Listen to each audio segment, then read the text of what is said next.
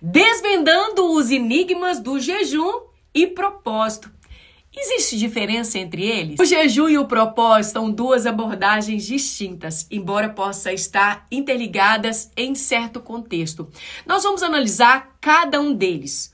O jejum é uma prática espiritual que envolve a abstenção voluntária de comida, bebida ou outros prazeres físicos por um período determinado. E é mencionado em várias passagens bíblicas e é praticado por muitas tradições religiosas, uma maneira de buscar a Deus o autocontrole e a humildade. O jejum pode ter diferentes propósitos nas escrituras. Primeiro, buscar a Deus. Muitos personagens bíblicos jejuaram por um meio de buscar a presença e a orientação por um tempo determinado para tomar uma decisão importante. O segundo é o arrependimento. O jejum também é um sinal muito usado de arrependimento, de contrição diante de Deus. As pessoas jejuavam como uma forma de expressar remorso por pecados para buscar o perdão divino. O terceiro é o autocontrole. Ajuda a poder ser uma, uma maneira de exercitar o autocontrole sobre desejos físicos, focando sua atenção espiritual no relacionamento com Deus. O quarto é humildade e dependência. O jejum pode lembrar-nos a prática de sua dependência a Deus e uma necessidade de humildade diante dele. Agora, o propósito. O propósito no contexto espiritual refere-se a um objetivo ou uma intenção específica de alguém ter uma mente ou realizar uma ação por compromisso.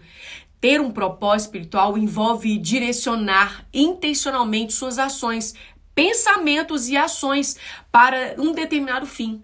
Um propósito espiritual pode estar ligado ao jejum, mas também pode ser aplicado de outras áreas em sua vida, por exemplo, o primeiro, a oração com propósito.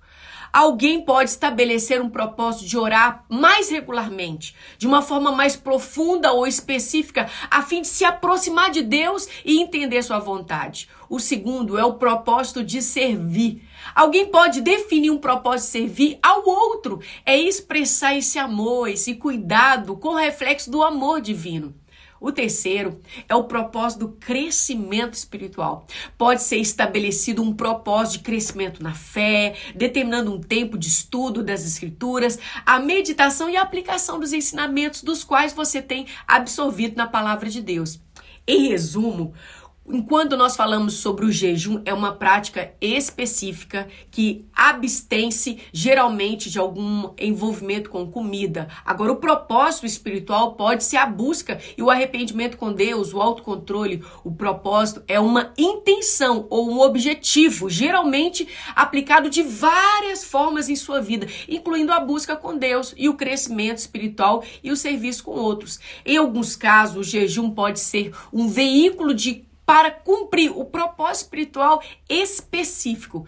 Eu espero ter ensinado você e trazido clareza para você com essa devocional. Se te abençoou, compartilha e deixa aqui nos comentários. Que Deus abençoe seu dia com clareza e entendimento sobre propósitos e jejum. Tenha um ótimo dia em nome de Jesus. Amém.